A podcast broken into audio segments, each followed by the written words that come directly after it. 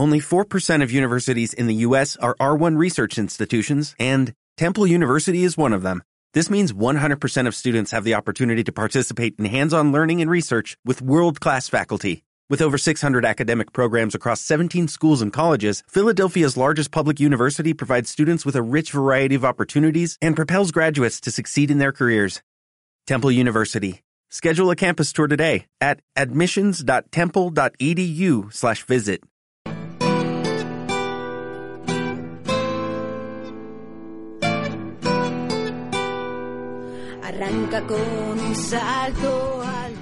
Buenos días, bienvenidos a un nuevo programa de Conecta con nosotros.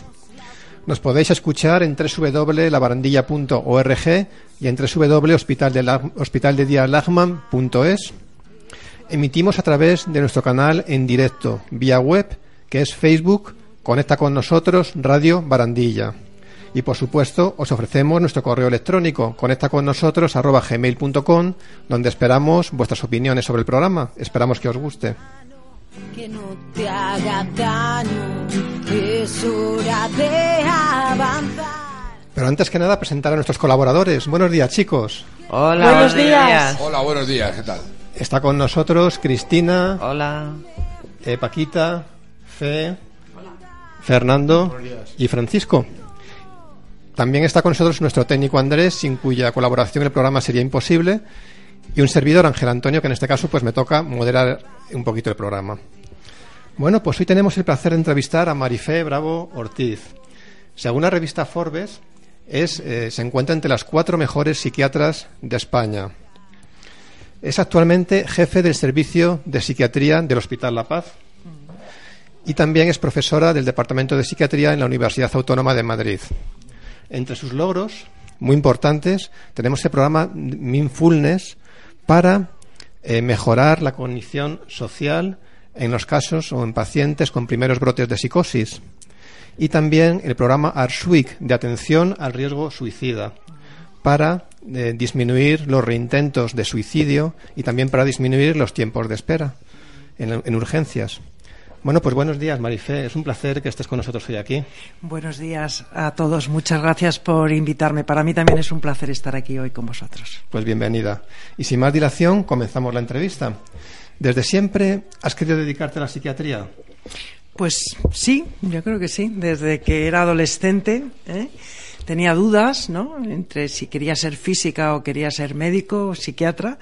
Y creo que me decidí por ser médico psiquiatra porque fundamentalmente me parecía importante el poder trabajar con personas. La física me, importa, me interesaba mucho desde el punto de vista intelectual, de investigación, pero en la física no se trabaja con personas y a mí me gusta trabajar con personas.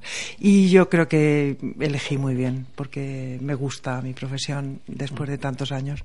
Me sigue gustando mucho. ¿Y te costó, Marife, mucho alcanzar tus, tus éxitos profesionales?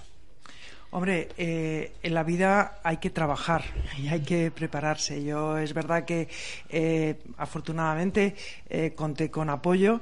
mi familia es una familia humilde y yo he contado con apoyo para estudiar. Tuve becas y tuve que trabajar también durante mis estudios pero, pero yo creo que cuando crees en algo y te dedicas a eso, pues vas consiguiendo los objetivos, ¿no? Siempre me lo he planteado eh, como algo eh, que, digamos, una meta de lo que quería lograr y, en esa idea de querer eh, trabajar con personas y sobre todo en el campo, desde el campo de los problemas de la salud mental y de la psiquiatría, pues todo lo que ha sido avanzar en, es, en el conocimiento que me permitiera trabajar mejor con las personas pues claro, con esfuerzo y dedicación, pero sí me lo he ido planteando y yo creo que, bueno, pues ahora estoy eh, relativamente contenta con, con, lo que ha sido eh, mi dedicación y, lo que puedo hacer ahora, ¿no? Que te abre una posibilidad, yo creo que el poder estar también en ciertos niveles de responsabilidad, pues te,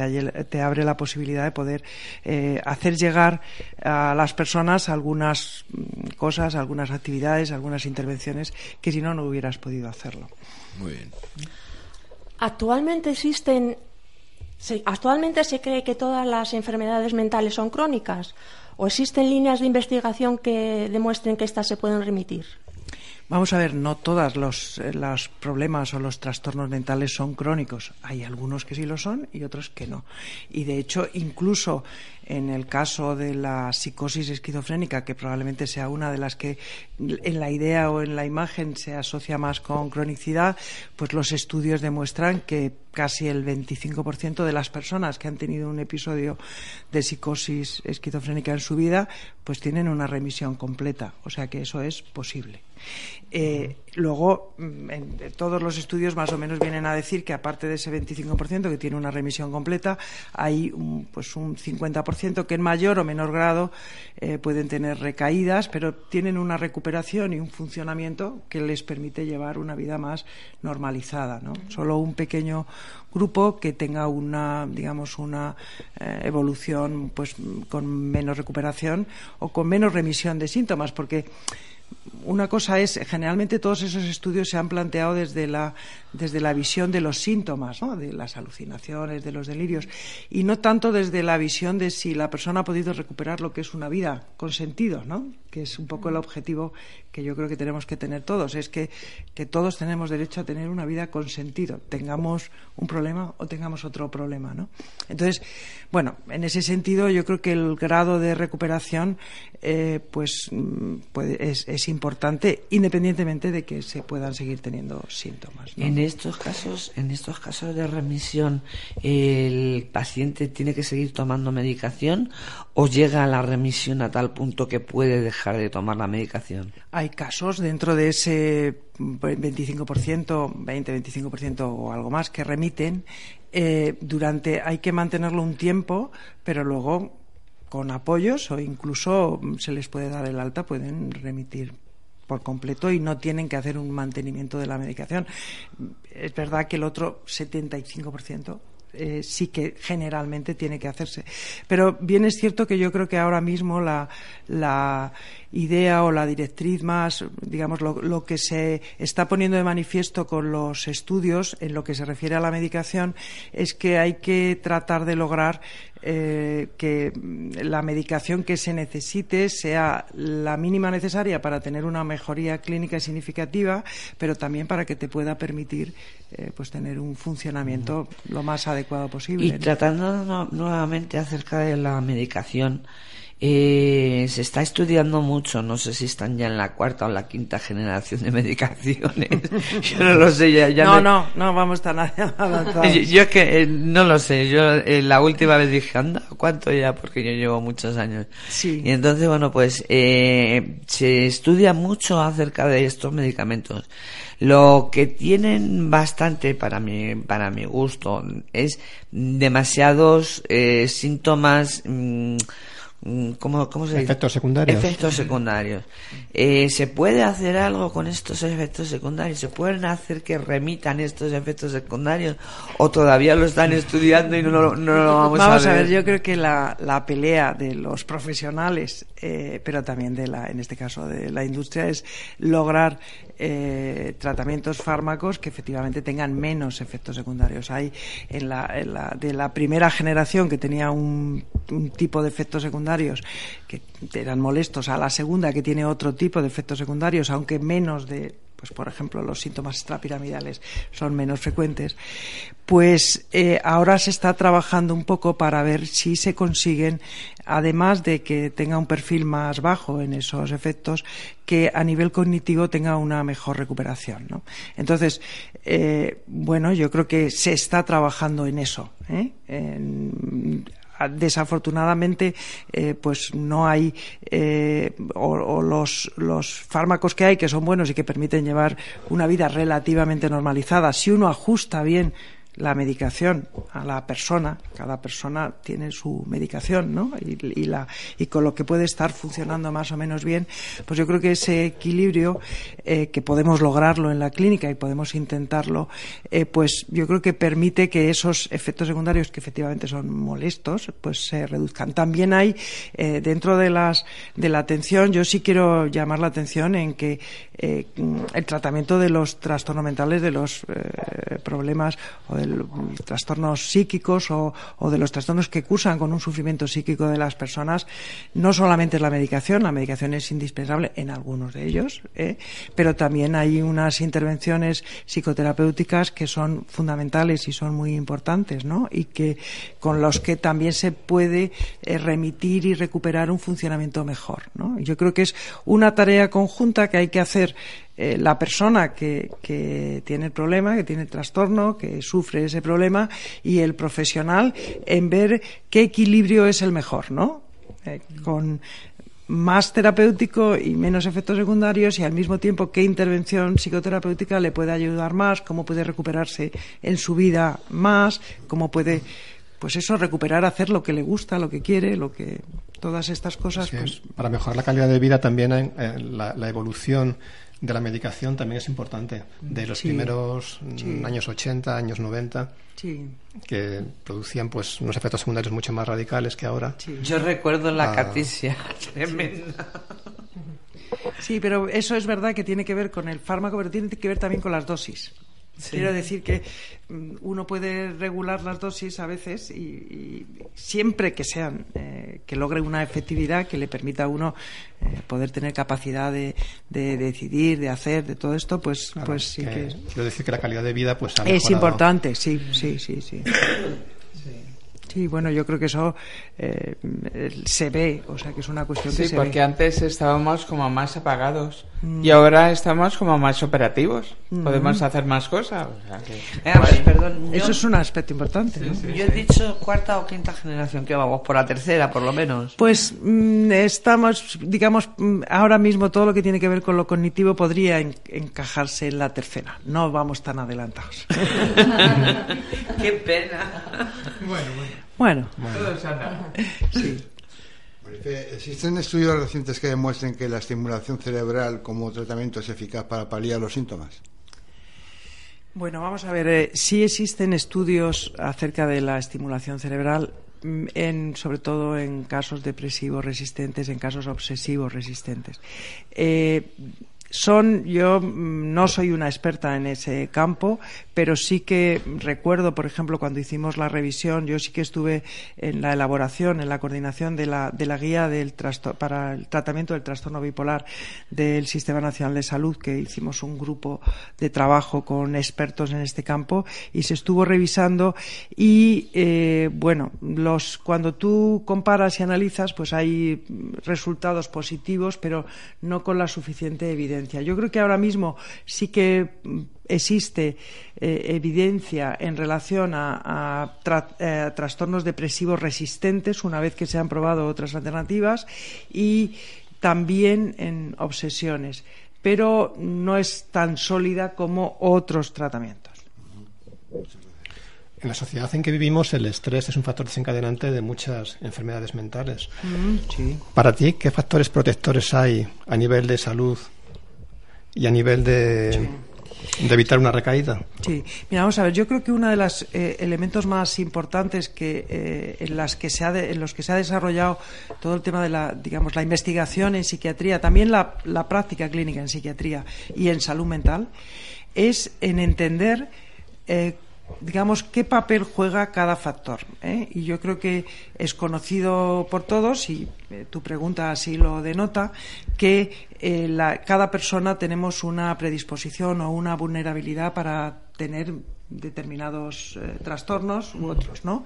Eso generalmente viene eh, influido o bien por factores familiares, hereditarios, o bien por factores del desarrollo en la primera infancia, que son muy determinantes. Todo lo que tiene que ver con el establecimiento del apego, ¿eh? Digamos que tiene una relación importante con cómo vamos luego después estructurando y regulándonos emocionalmente. Entonces, eh, digamos que cada persona, por estos diversos factores, eh, tanto neurobiológicos como del ambiente más eh, cercano, tenemos una predisposición o una vulnerabilidad ante unas determinadas situaciones. Hay luego situaciones estresantes o situaciones desencadenantes, ¿no?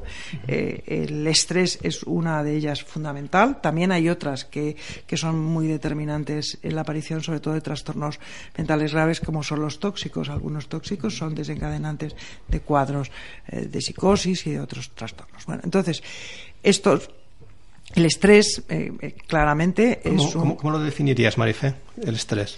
Eh, bueno, el estrés, eh, hay una en, en, la, en, la, medicina tradicional, no tradicional, eh, la medicina clásica, ¿no? Sí. El, el, desarrollo Selly, que fue un médico que eh, estudió cómo reaccionaba el organismo ante las situaciones estresantes, no solo de psicológicas, sino también físicas que vivía. Entonces estaba la respuesta general de alerta que se uh -huh. produce ante eso y cómo el organismo, cuando tiene esas situaciones que le exigen más de lo cotidiano, ¿no? Pues yo qué sé, cuando un sujeto estaba, la, los prehistóricos, ¿no? Estaban ahí y venía un animal y entonces tenías una situación de alerta, de tensión, sí. para prepararte en la defensa de esa, de, frente a esa amenaza, tú reaccionabas, tu organismo reaccionaba y, y reaccionaba con la activación del sistema simpático, ¿no? Que produce una serie de.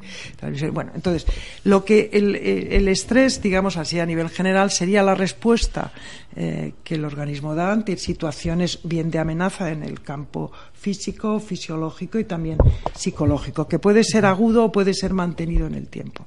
Entonces, se ha visto que eso, a través de todo el, eh, digamos, de toda la activación eh, neurobiológica que produce, pues está en el proceso de desencadenamiento de muchos trastornos, ¿no? Y muchas veces lo que se ha visto ahora y lo que se sabe es que muchos trastornos y hay, hay muchas alteraciones que mm, provienen de la confluencia de esos factores, de que confluyan el tiempo que uno tiene predisposición para una serie de problemas y que confluyan situaciones estresantes. Nosotros eso tiene mucha importancia porque quiere decir que nosotros podemos actuar previniendo -huh. esos trastornos si eh, tratamos de ayudar a esa persona en esa situación. O bien estimulando, como tú bien dices, los factores protectores. Factores protectores a nivel eh, digamos, del, de psicológico, de los problemas psíquicos, fundamentalmente son muy importantes todo lo que tiene que ver con el soporte y el apoyo social. Soporte y apoyo social que puede venir de los cercanos, de la familia, de los amigos, de las personas que quieren, que puede venir, que viene también de los profesionales, ¿no? Porque muchas veces los profesionales lo que estamos haciendo es contribuir eh, a, una, sí, a, un soporte, a un apoyo. Relacionado para... con, con, lo que estás diciendo, tenemos aquí en el Hospital de Dialama muchos talleres. Sí pues de apoyo psicológico precisamente para para, por ejemplo, control, el control del estrés. Efectivamente. Tenemos desde taller de baloncesto, uh -huh. que te relacionas con otras personas, te, te permite un poco desarrollarte. Sí, sí, sí. sí a nivel sí. físico, a nivel psicológico, con otras. Sí. Tenemos también taller de teatro. Ah, muy bien. Que nos ayuda a las relaciones sociales, sí. a mejorar la memoria, por ejemplo. Sí a perder el, el miedo escénico. Mm. Muy bien, pues eso es una evidencia de que efectivamente el, el, el soporte, el apoyo social es muy determinante, es un factor, pri, pri, digamos, protector de primer orden. Cuando nosotros tenemos, yo qué sé, un problema en la vida, eh, eh, pues alguna persona que queremos, pues ya o porque es muy mayor o porque ha tenido una enfermedad, eh, fallece. Pues eso, claro que tiene una repercusión, nos afecta, nos duele, nos produce un sufrimiento. Si nosotros eso lo vivimos con el apoyo de las personas cercanas, la repercusión va a ser distinta que si estamos solos, estamos en situación de, digamos, de, aislamiento, etcétera, ¿no? Porque las personas, al final, los seres humanos somos seres sociales, ¿no? Y es verdad que muchas veces los problemas psíquicos o el sufrimiento psíquico hace que uno se retraiga y no se relacione. Y eso, mmm, digamos que va en contra de protegernos. ¿Eh? Es mejor el, el, poder tener un apoyo. Siempre eh, yo creo que re, modulado. Tampoco hay, es una cuestión de estar, eh, digamos, de, sí, de, de perder el, el, control y estar continuamente, continuamente. Yo creo que hay que tener un cierto equilibrio, ¿no? pero está claro que el apoyo social es uno de los soportes más importantes. Otro soporte muy importante, y ahí intervenimos, o un factor protector muy importante, y ahí intervenimos los profesionales, es eh, el, tener un, programa de tratamiento, un plan de tratamiento integral eh, que, que, digamos, que, que mm, soporte o que, o que ayude en todo el proceso, ¿no? Quiero decir que en un programa de tratamiento integral, que veo que aquí lo trabajáis en el hospital de día, pues, pues hay que trabajar no solamente lo que tiene que ver con eh, el síntoma A, B o C, o si estoy deprimido, si estoy eh, maníaco, si tengo obsesiones, eso es muy importante trabajarlo. Pero no solo eso, ¿no? Hay que apoyar los resortes y los aspectos, por ejemplo, que la persona no tiene afectada por ese problema por ese trastorno y es muy importante compensar eso, es muy importante apoyar que la persona tenga la vida lo más independiente posible, que pueda hacer todo lo que quiera hacer eh, independientemente de, digamos, de, de, las situaciones. O sea que yo creo que ese, ese apoyo desde un programa estructurado, un programa integral de atención a las personas que tienen algún tipo de problema eh, mental, pues eh, es muy importante y es un factor protector importante. También está el taller de radio, que en el que estamos nosotros, que bueno, estamos encantados aquí. Llevamos tres años y medio, un poquito más. Para el próximo abril, pues cumpliremos cuatro años. Ah, bueno, bueno. Aquí va avanzando, que hacer una celebración. Sí, sí, ya hicimos celebración en el año tercero. Sí, sí, sí, muy bien. Y bueno, pues esto nos ayuda a tener mayor autoestima de organizarnos mejor, la edición, mm. el trabajo en equipo mm. y bueno, en fin, es un mundo de posibilidades y, entrevistando a la gente pues estamos muy bien y aprendemos mucho y bueno, de, de socializarnos. de conocer gente. Sí sí, sí, yo creo que es una experiencia excelente, ¿eh? excelente, porque efectivamente eh, eh, en, la, en la parte digamos, humana es muy importante, es fundamental, pero además es que eh, ha sido mencionando áreas que trabaja como muy específicamente, ¿no? Y que yo creo que está muy bien, muy bien. Vamos, yo encantada. creo que, Creo que efectivamente este es un ejemplo de cómo eh, hay muchas actividades y muchas intervenciones ¿eh? Que, que son terapéuticas, independientemente de si de la pastilla B o C o de la intervención. O sea que hay eh, te permite, digamos, eh, el, pensar, eh, digamos, el generalizar y el ver cómo eh, el, poder desarrollar una actividad que supongo que os gusta, que supongo que lo habéis elegido porque os gusta estar en el taller de radio, ¿no? Pues eso es un elemento motivacional añadido, ¿no? Y que, y que determina que pues por ejemplo para el tema de, la, de planificar, de organizar, porque supongo que esto lo habéis tenido que mm.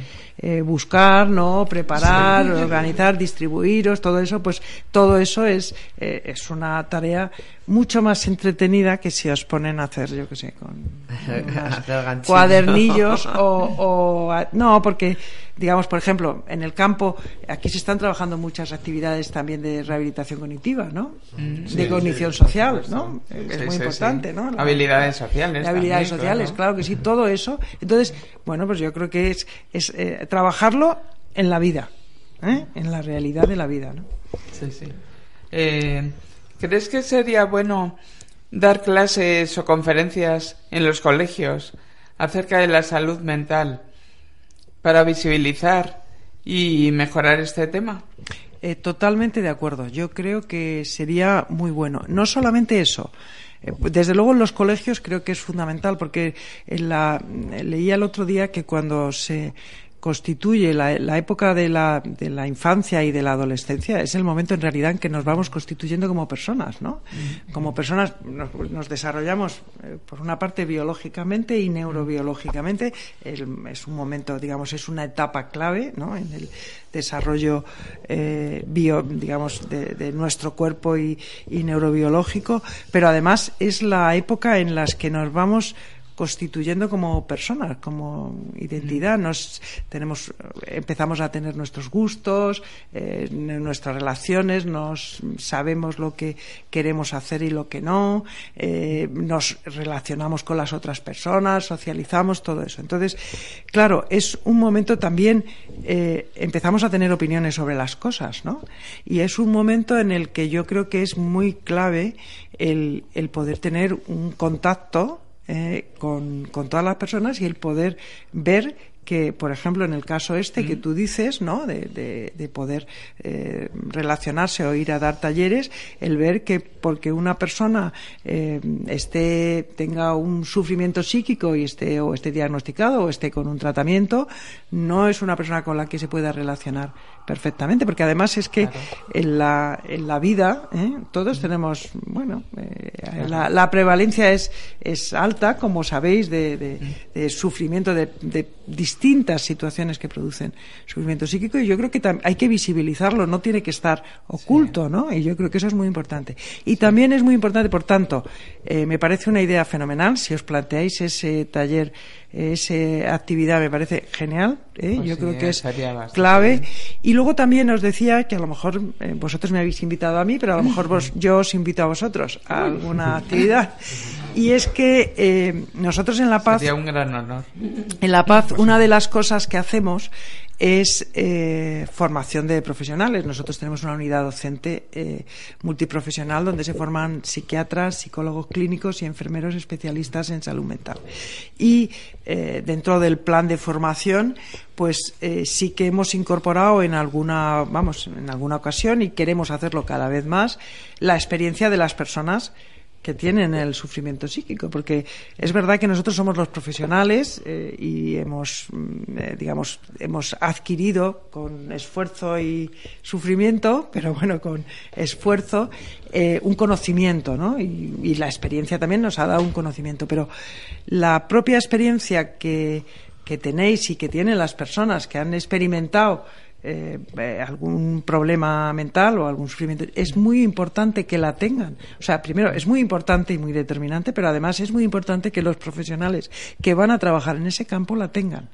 Por tanto, yo creo que eh, el poder tener un taller en el cual eh, se trabaje y se vea y que, digamos, podáis transmitir a los residentes cuál es eh, vuestra experiencia, vuestra vivencia de todo, desde el problema al trastorno, también desde cómo os tratamos, cómo es la relación con los profesionales, que supongo que eso tenéis mucho que decir, ¿no?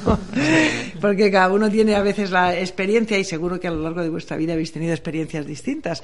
Entonces, para nosotros también es útil saber, eh, pues, qué tipo de relación eh, terapéutica para vosotros es más útil, cómo o, o ha sido más, eh, os ha motivado más, os ha ayudado más el, el, un contacto, pues yo que sé, con un psiquiatra, con un psicólogo clínico. Es con que ese, ese, esa relación va evolucionando también en el tiempo. En mi sí. caso, por ejemplo, cuando in, ingresé en el hospital de día, pues apenas hablaba con los terapeutas. Mm. Tardé tres años en salir con los chicos los sábados. Sí. Quiero decir que, que, hay una evolución en el tratamiento Claro. y vas viendo la mejoría.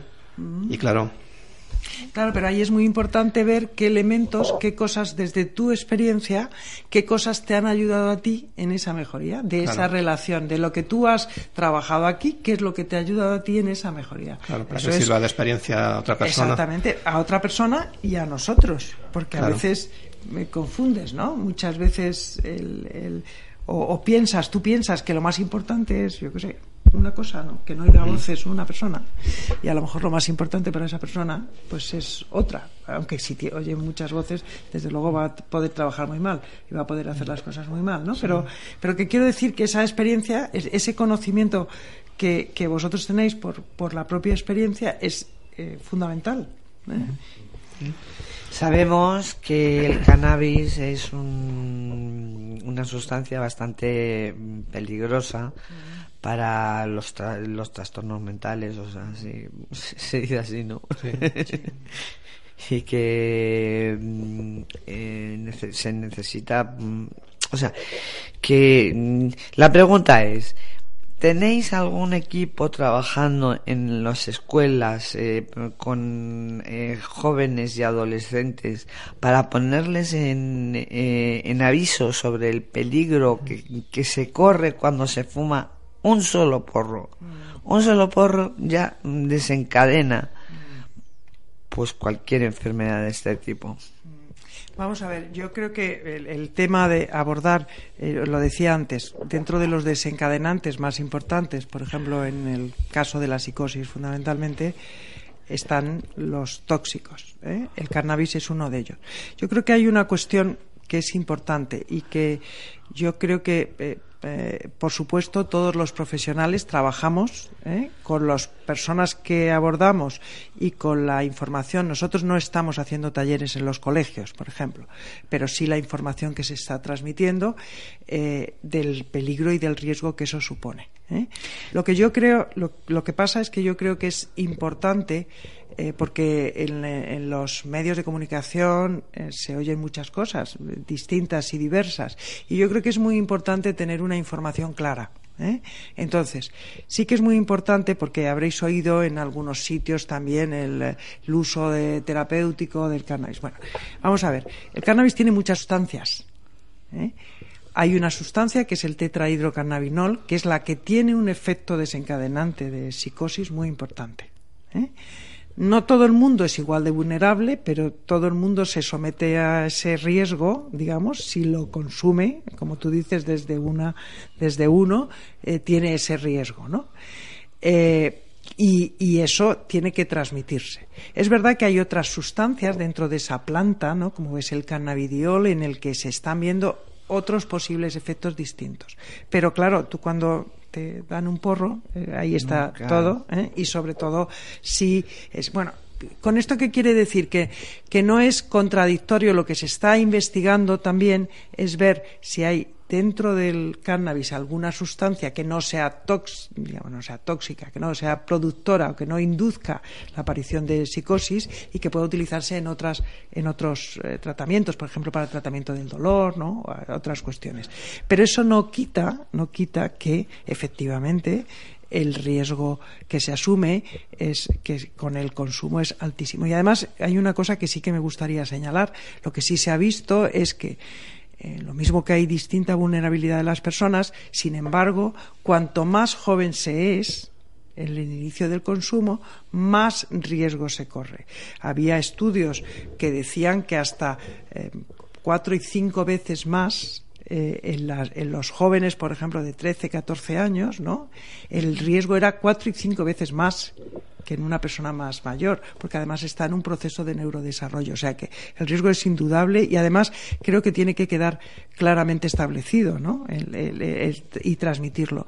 Pero yo sí pienso que esa transmisión debe ser, debe ajustarse, digamos, debe transmitirse con veracidad y, no ocultando lo otro, que es verdad, hay equipos que están investigando en el uso de cannabidiol con, con efectos terapéuticos para otros problemas, ¿no? Ajá. Pero esto no quita que el, el, el, componente fundamental del cannabis, que es el que produce los efectos psicotrópicos, que es el tetrahidrocannabinol, tiene un, un efecto psicotizante de producir psicosis muy importante. Pero existen redes de apoyo para los jóvenes para que tomen conciencia de, del peligro de las drogas y de. Vamos a ver, yo creo tóxicas. que esto es un poco, como decíamos antes, es muy importante, por ejemplo, yo creo que se visualice eh, eh, o sea, a mí me parece que, por ejemplo, para eh, disminuye muchísimo el estigma en los problemas de salud mental, el conocer a personas que tienen problemas y que son normales como todos los demás. Entonces yo creo que eso es una,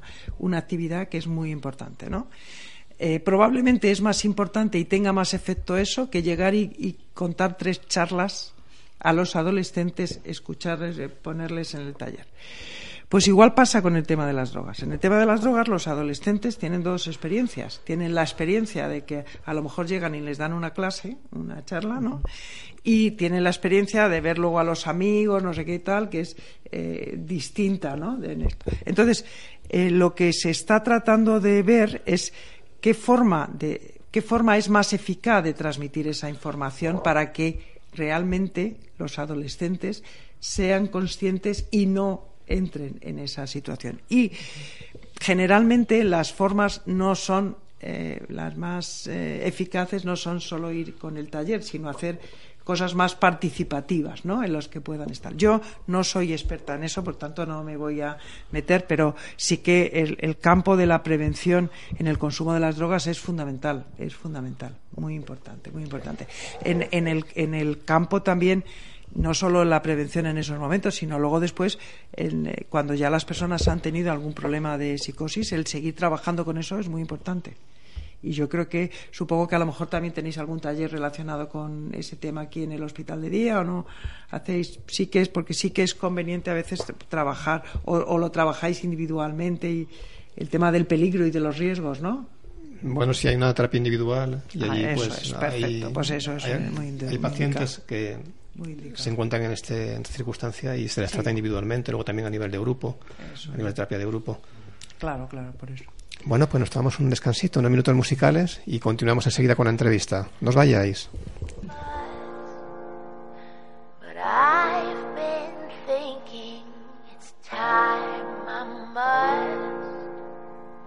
I'm just calling you to say. You better come see me on this holiday. Don't want excuses, don't want your guff. Just want you sitting at the table with all of us. So what you're tired? Well, after we eat, you can sit in the recliner and put up your feet. We're just one big family, Because it's love and togetherness that makes us all blessed. So come on, let me see your face this holiday.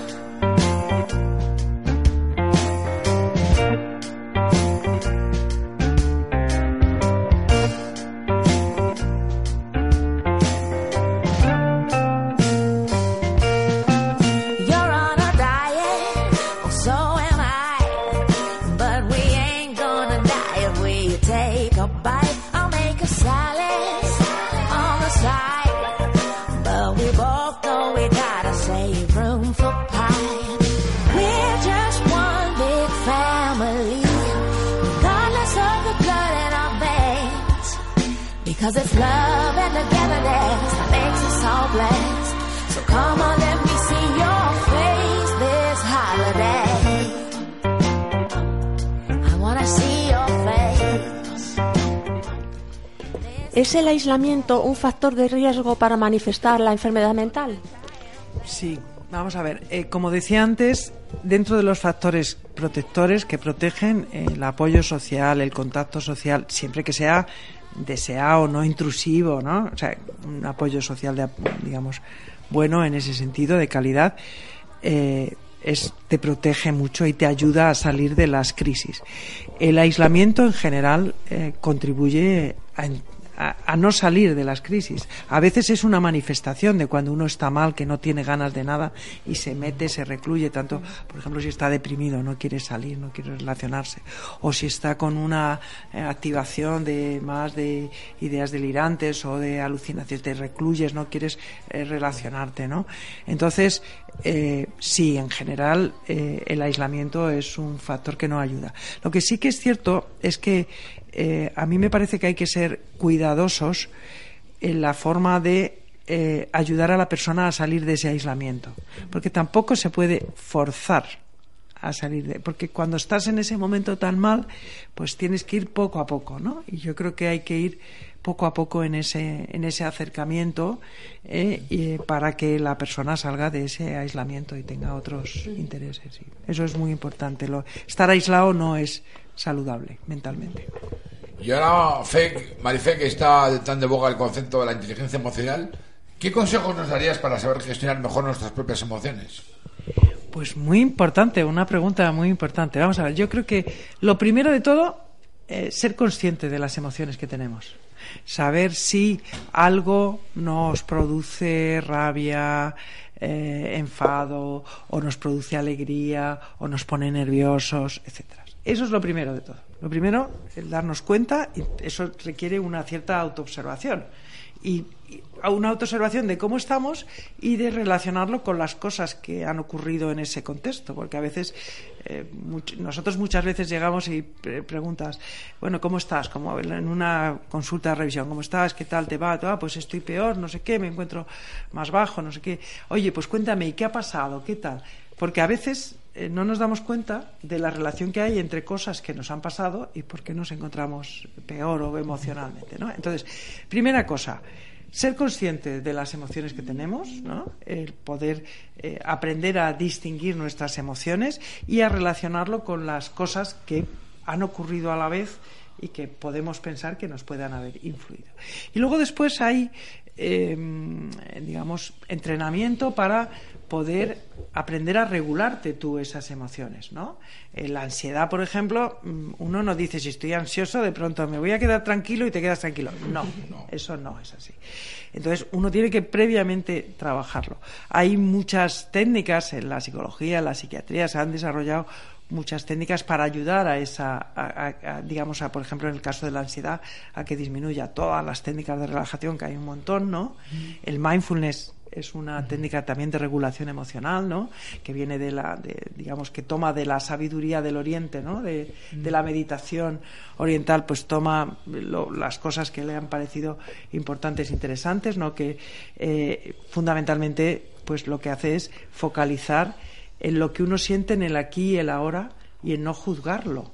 Porque muchas veces el problema no está solo en lo que sentimos, sino que pensamos, estoy nerviosa, tal, no sé qué, mira qué mal lo estoy haciendo, mira qué tal, ¿no? Y esos pensamientos que nos decimos a nosotros mismos son los que todavía nos realimentan más las emociones negativas, ¿no? Entonces, bueno, pues hay diversas eh, estrategias eh, o técnicas para ayudarte eh, a regularte mejor emocionalmente. Fundamentalmente, pues eso, del campo de la relajación, la relajación muscular. Jacobson, que era un, parece que era psicólogo eh, ya muy de- del, siglo pasado, que desarrolló la, la relajación a través de la, de la digamos, de tomar conciencia de las sensaciones de contracción muscular y de aflojar. Si tú te fijas en eso, ¿eh? que supongo habéis hecho alguna vez relajación sí, de sí, estas, sí, sí, sí. Sí, pues es esa es el método. Y el también.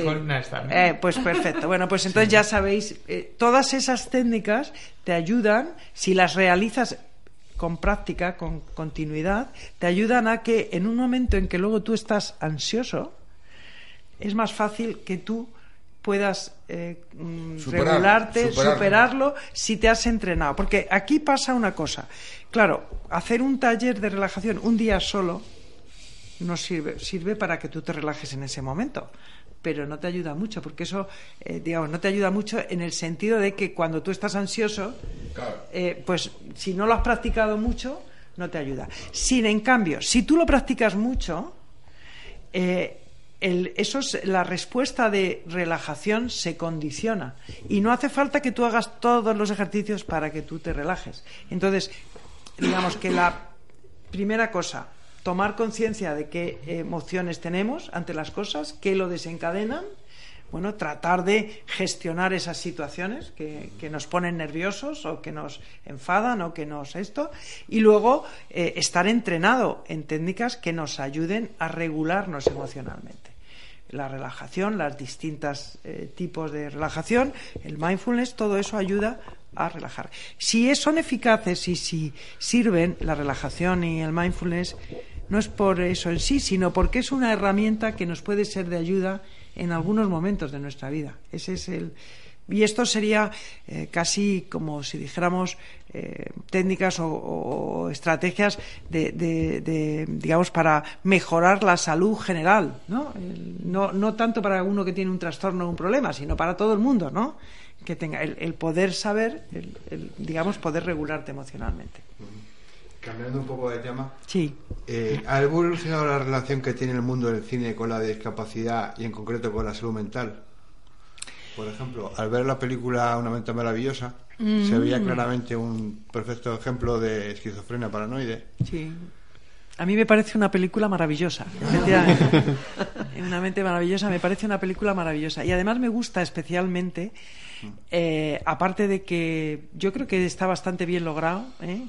Yo, que soy psiquiatra, me acuerdo que cuando la vi la primera vez, eh, la primera parte de la película, cuando estaba con todas aquellas conexiones que estaba haciendo eh, para ver, eh, la- descifrar las claves y tal, pues creí que era que, que era real, ¿eh? o sea que me lo creí.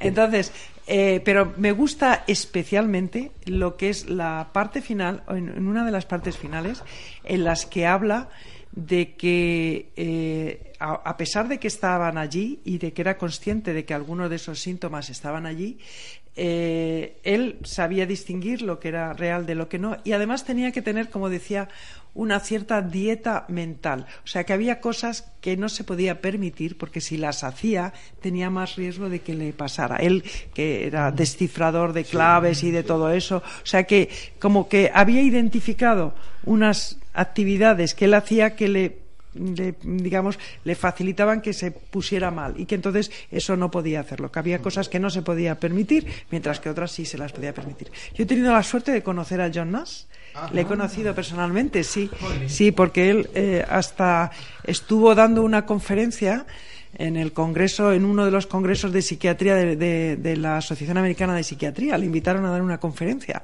Ya era muy mayor eh, se murió luego después, yo creo, a los dos o tres años después. Eh, pero, pero bueno, fue una conferencia interesante, ¿no? Que dio delante de todos los psiquiatras. Que era una conferencia más personal acerca de su enfermedad. Bueno, él o- fue contando, sí, su experiencia, tanto en relación con su enfermedad como con la ciencia, porque él era un Ajá. científico, Sí, ¿no? sí. Entonces, lo que eh, él era un matemático que además, eh, no sé si sabéis que fue uno de los descubridores de la teoría de juegos y es muy importante en el campo de la teoría de juegos y además tuvo un Nobel también por el tema ese. O sea que yo creo que él hizo una mezcla un poco de, de la parte más científica con la parte más personal, ¿no? O sea que sí, me parece que es muy importante. Pero todavía queda mucho. Yo creo que es, hay que normalizar mucho, o sea, hay que introducir en la normalidad, ¿no? El, el que hay personas que, que son rubios, otros que son morenos, otros que tienen diabetes y otros que tienen mm, un problema de tipo A o B o lo que sea, ¿no? O que están deprimidos o que Tuvimos un director de cine que vino también a vernos, que era Rubén Rubén Ríos. Ríos. Ah. Y también hizo un corto muy El bonito. Sí, sobre, sí, sí, sí. Sobre el tema. Sí, no, yo creo que hay muchos. Hay eh, el, también hay eh, este, ¿cómo se llama ahora? Ya no me acuerdo. Eh, que es de, de Alicante, que tiene un, una. Él lo hizo, él, él hizo una película sobre su propia experiencia, ¿no? De, de psicosis. Vicente... Vicente Rubio. No, no es Rubio, no, Vicente. Rivas. No, no, es Vicente, pero no me acuerdo el Sí, apellido. Sí. Vicente algo. Sí. Eh, eh, yo quería ver la película y no, no Bueno, la, consigo la verla. primera parte es muy enloquecedora, ¿eh? porque quiero decir que es de, de- él refleja mucho lo que es la situación de la crisis. Luego después Me la dicho que otra. ha fallecido. No, no, yo creo que Vicente, no, yo creo que no, no lo sé, no, no lo sé. Vamos a una persona en Google. sí. Exactamente, sí, sí, sí. La película Campeones también estuvo muy, muy bonita. Sobre todo, es una película excelente. me gusta excelente. porque el final es pues participar de un deporte. Claro, claro, no es ganar, no es mm, No, no, lo importante Es efectivamente, efectivamente. divertirte y formar parte de un equipo, ¿no? Claro, claro que sí. Bueno, Pero bueno, queda más por hacer. ¿eh? Sí, sí, sí, sí.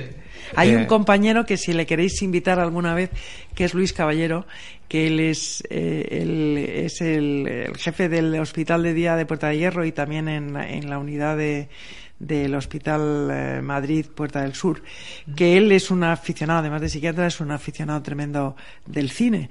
Y su hijo, que es cineasta, han hecho un un corto sobre, eh, digamos, la, la manifestación de problemas de, de salud mental en, en unas zonas de África, porque él es muy a- aficionado, vamos, es muy conocedor, no solo aficionado, conocedor de psiquiatría transcultural, que es un área de suya de, de experiencia y tiene unas cosas muy bonitas.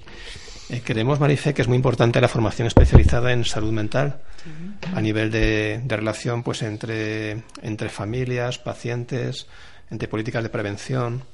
Eh, ¿Por qué hay familias que les cuesta tanto aceptar la enfermedad? Bueno, vamos a ver, yo creo que eh, probablemente porque tenemos eh, todos eh, lo mismo que, que, mm, cuando hay la enfermedad mental, como cualquier otra enfermedad, uno se hace eh, como una idea de lo que va a ser el proyecto vital de cuando uno tiene un hijo, tiene una familia. De lo- Muchas veces los padres proyectamos lo que nosotros queremos para nosotros, lo que quisiéramos haber sido en los hijos, ¿no?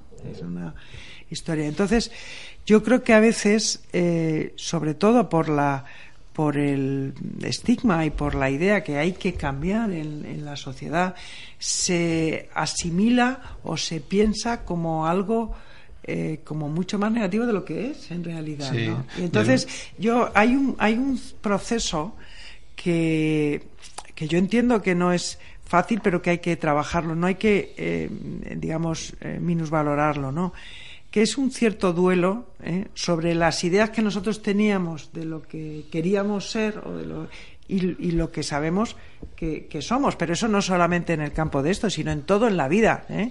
Yo, eh, aparte de cuando era pequeña ¿eh? y estudiaba y me gustaba estudiar, yo quería ser premio Nobel.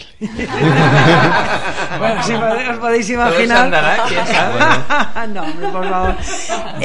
Hubo un momento que ya, claro, cuando me hice adolescente tuve que pensar que eso no tenía mucha realidad, ¿no? Porque están los deseos que uno tiene y luego está la realidad y hay que saber, eh, eh, digamos, tener un proyecto lo mejor posible para uno mismo sabiendo con lo que uno cuenta. ¿eh? y con lo que uno tiene. Entonces, ese proceso yo creo que eh, cuesta, a veces hay, digamos, dificultad y yo pienso que eh, probablemente a lo mejor tenemos que acompañar más a las familias en, en ese proceso, ¿no? Es que en mi caso- eso es muy importante. pues el divulgar en los medios de comunicación mi enfermedad, pues lo he hecho en algunas ocasiones. Mi familia les da miedo y no son partidarios de que lo haga. Entonces, a nivel de rehabilitación, pues choca un poco. No estamos de acuerdo y pues la mejoría no es la misma Ya, que si ya. todos estuviésemos Ya, ya, ya. Bueno, supongo que ellos ven pros, contras, pero yo creo que es que, vamos a ver, esto es eh, lo mismo que yo creo que con muchas otras eh, situaciones, eh, diversidades, ¿no? Porque no so- todos somos iguales, sino que hay muchas eh, situaciones diversas. Las personas somos muy diversas. Y yo creo que, aunque uno pueda pensar que a lo mejor, pues yo qué sé, si vas a un trabajo y tal y como está el trabajo y te preguntan, pues a lo mejor no es lo más. mm, digamos, eficaz al principio decir, pues yo estoy en tratamiento por esto, por esto, por esto, pues, pues a lo mejor eso no es lo primero que tienes que hacer y decir, pero sin embargo, el, entre comillas, salir del armario creo que es la única manera para que el estigma eh, vaya disminuyendo, es que se vaya comunicando y abriendo. Una campaña que hubo en, en el Reino Unido muy, muy exitosa, que la hizo una asociación, allí la Asociación de, de Personas Afectadas con Sufrimiento, vamos, con problemas psíquicos, se llama Mind. Entonces, esta asociación hizo ya hace 15 años, una cosa así, eh, una campaña de salir del armario de gente conocida, ¿no? Pues sabréis, por ejemplo, Beckham es súper obsesivo, vamos, muy obsesivo. De, de- de- yo creo que durante algunas épocas de su vida, eh, con tratamiento, vamos, quiero decir que. O, o Catherine Zeta-Jones tiene un trastorno Ah, sí, bipolar. o, o sea, quiero decir que. Y, y lo, lo. Pero no como cosa de, de corazón, de cotilleos de corazón, sino como como logros. ¿no? como sí de plantearlo bueno pues este es el problema que yo tengo este es lo que hay no y yo creo que eso Ah, es yo- yo- importante no Dice, yo, por ejemplo, no puedo hablar de este tema con la gente donde estoy viviendo. Yo hablo de esto y, bueno, saltan Sí. las alarmas y se me pone la gente de, de al revés. sí Por eso, por eso, Maricé, al hilo de lo que estabas diciendo del estigma, pues muchas veces nos consideran socialmente peligrosos. Y esto nos limita en, en el ámbito de la familia, de la pareja, como bien has dicho tú antes, incluso a la hora de encontrar un trabajo, presentarte un trabajo. Entonces, ¿cómo mejorarías tú, cómo, qué condiciones nos darías tú para que mejoráramos las condiciones de nuestro colectivo? bueno pues yo creo que el trabajo o la Consejos. la- Consejos, bueno, no, es fácil, ¿eh? pero yo creo que estáis tra- hay mucho trabajo que se está, lo estáis haciendo vosotros, lo está haciendo Salud Mental España, por ejemplo, Salud Mental España, que sabéis que es la federación, lo que era antes FEAFES, ¿no? Pues eh, yo creo que está haciendo un trabajo importante en todos, en, este hospital de día, en los centros de rehabilitación, hay un programa y actividades dirigidas al estigma, digamos a luchar contra el estigma.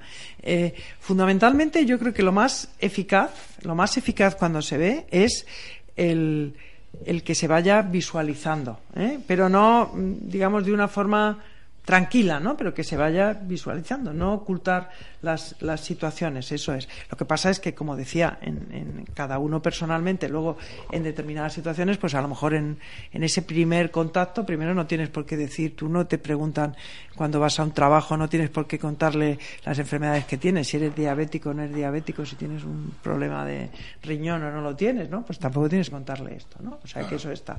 Y luego, eh, yo creo que en, ese en esta tarea, con los medios de comunicación, aunque se ha avanzado algo, hay que seguir haciendo más, porque sí que es verdad que se eh, muchas veces se manda una imagen eh, se- con- vinculada al tema de la peligrosidad que no es real, no es real. Claro, y por eso muchas veces los medios de, a veces los medios de comunicación cuando dicen un esquizofrénico ha- ha, se ha cargado y entonces ya pues es que a, to- a todos los a todos los que seamos o, o o somos esquizofrénicos o bipolares o lo que sea pues ya nos, nos meten en el mismo en el mismo saco. ¿Cómo era tu nombre? Francisco. Francisco, tú no, vamos, no sé lo que tienes, pero me da igual. Tú, una persona no es esquizofrénico, no, una persona tiene una enfermedad que es o un trastorno que es una esquizofrenia, pero tú eres Francisco. Pero las personas tendremos como personas, no como, no como números. Exactamente, tú eres, tú eres una persona que te llamas Francisco, que tienes tu vida, tal, no sé qué, tus intereses, tus relaciones y además también tienes un trastorno del tipo X que necesita un tratamiento y que lo estás haciendo, ¿no? Entonces, yo creo que eso es también importante desde la hora del lenguaje para cambiarlo, ¿no? Pero sí que, pero yo creo que queda todavía mucha tarea ¿eh? y mucha lucha. Y a veces, muchas veces, eh, justo y conecta con lo que tú decías. Muchas veces está más en, en la sociedad existe ese ese estigma, pero a veces en las personas cercanas también. O incluso en nosotros mismos. En nosotros mismos que te autolimitas, ¿no? Sí, De- sí, te pones eso. mismo dices, Exactamente. ay, yo eso no puedo. Exactamente. Y creo esto que- otro tampoco. Que el que hoy nos estén viendo en el canal de Facebook, Sí. pues es una forma de personas que tienen un trastorno mental y están haciendo un programa normal radio, claro de radio, sí. y entrevistando a una persona muy importante, ¿no? O sea que eso pues nos, Sí. Nos ayuda, claro. Sí, sí, sí, esto, esto claramente es una actividad y un trabajo. de Visualizar que uno es capaz de hacer, si uno se prepara para hacer algo, puede hacerlo. ¿eh? Lo- no todo el mundo vamos a ser, eh, este, ¿cómo se llama ahora? El Mar Márquez o alguno de estos, no vamos a serlo, ¿no? Pero todo el mundo, si uno aprende, eh, se entrena, puedes montar en una moto, ¿no? Quiero decir, no vas a correr como él, ni, ni muchísimo menos, ¿no? O, o yo qué sé, o cualquier futbolista, o cualquier otro, pero que todos lo podemos hacer, ¿no? O sea que eso es una, eso es una cuestión fundamental.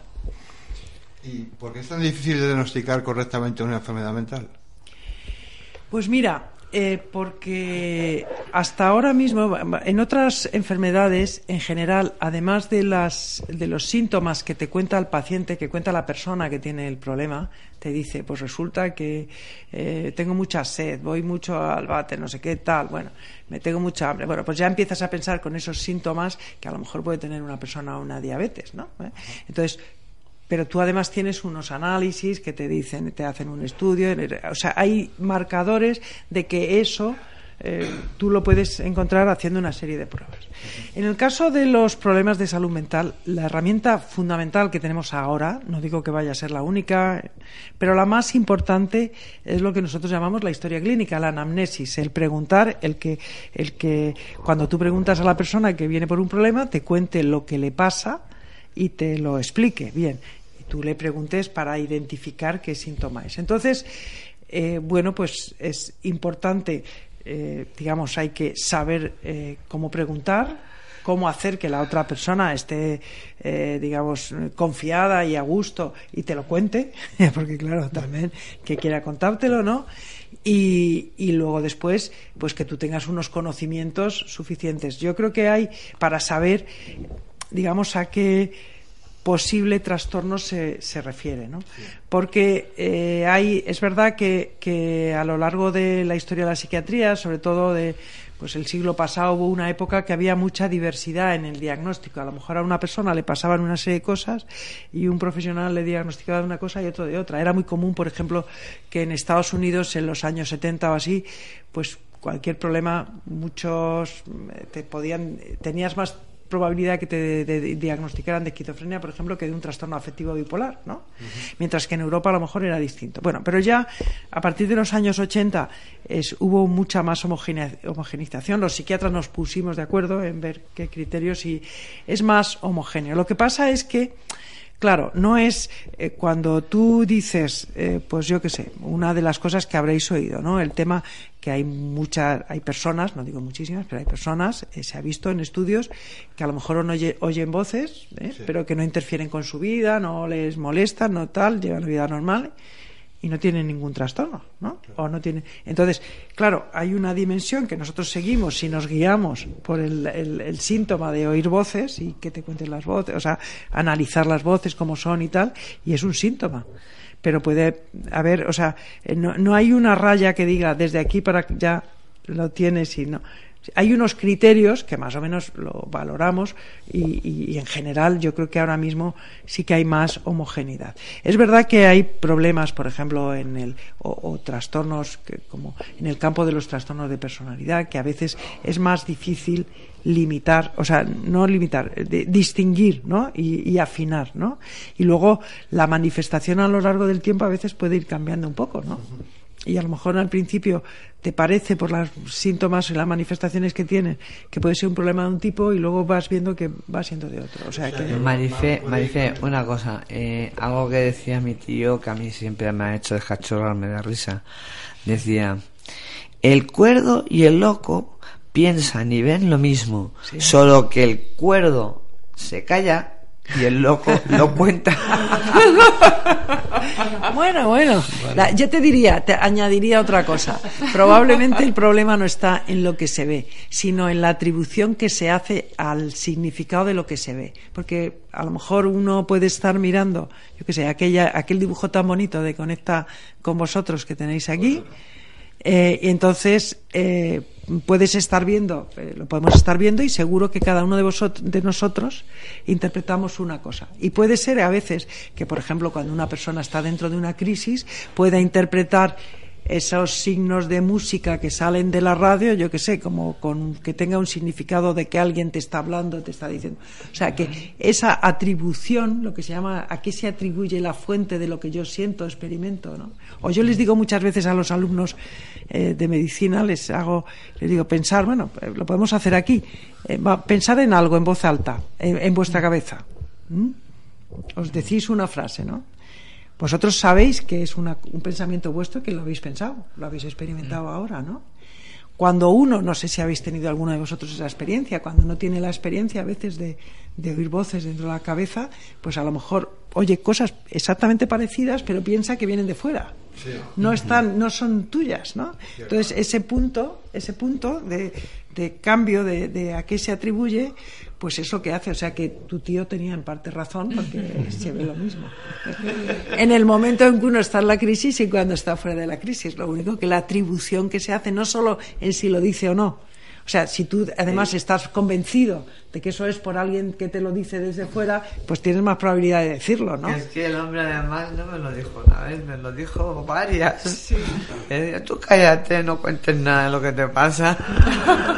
Yo tengo ese síntoma, pero he aprendido con tratamiento y medicación pues a normalizar y a que no me impida pues mejorar en mi calidad de vida. Claro. Hacer una vida normal y a estudiar, jugar al baloncesto, relacionarme con la gente. claro. Pero claro, es a base de un trabajo personal también Eso es muy importante. y de o sea, mucha ayuda del entorno, claro. Eso es muy importante. El trabajo personal es clave. Es clave. Eh, dada la dificultad de tu trabajo, eh, ¿qué haces para cuidar tu salud mental? Pues no te creas que la cuido muy bien. bueno, vamos a ver. Eh, por ejemplo, Eh, eh, a mí me gusta, o sea, lo que sí que me ayuda, eh, porque a veces tengo demasiada acumulación de trabajo, tengo estrés, como decíamos antes, ¿no? De, ¿Qué quiero decir? Que tengo, pues, trabajo por la mañana, trabajo por la tarde, termino tardísimo. Eh, entonces, sí que me busco huecos para mí y para cosas que me gustan. A mí me gusta mucho andar, me gusta andar por el monte, me gusta andar por la playa, me gusta andar por el parque, por el retiro, eh, me gusta, pues, bueno, parar y descansar. Eh, no, eh, también cuando tengo muchas cosas que hacer, procuro ordenarlas y ir paso a paso. A mí me gusta mucho lo de Simeone, esto de, ¿cómo se dice? Partido, Partido a a partido. partido. Pues eso, partido a partido. O sea que Es que primero... algunos aquí somos atléticos. entonces- Ah, bueno, pues encima.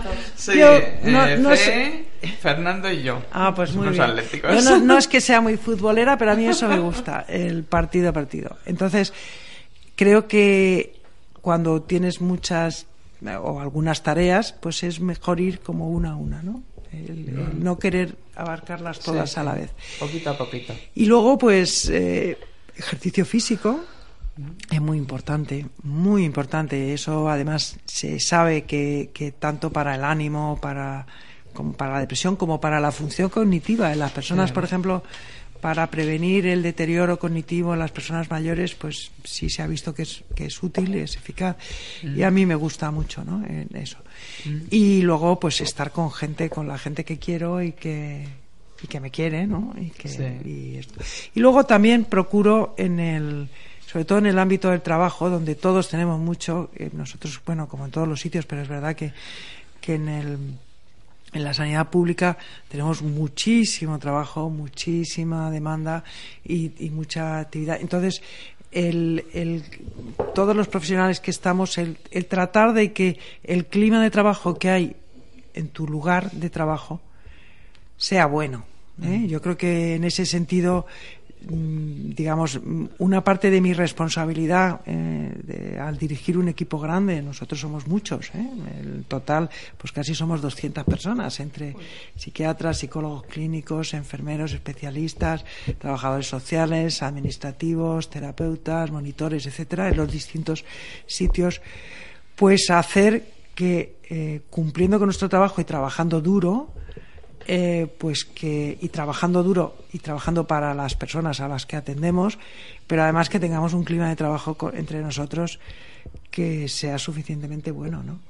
Porque si no es in- es invivible. El, cam- el, el ámbito del trabajo es es muy importante que haya un clima bueno de trabajo. Pues el tiempo no da para más. Seguiremos escuchando a Marifé porque hemos aprendido muchas cosas y nos sentimos por muy halagados con ella.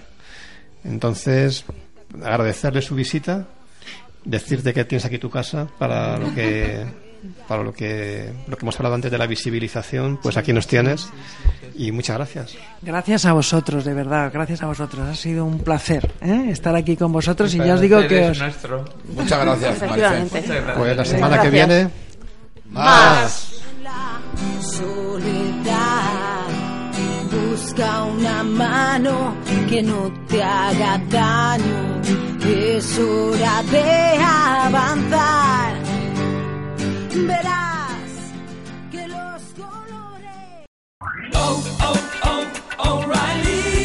¿Necesitas ayuda? En O'Reilly Auto Parts te ayudamos. ¿Necesitas algún consejo? Te aconsejamos. Nuestros profesionales en autopartes están siempre disponibles para ayudarte a encontrar lo que necesites. Excelente servicio al cliente es solo una de las ventajas que ofrece O'Reilly Auto Parts. Los profesionales en autopartes.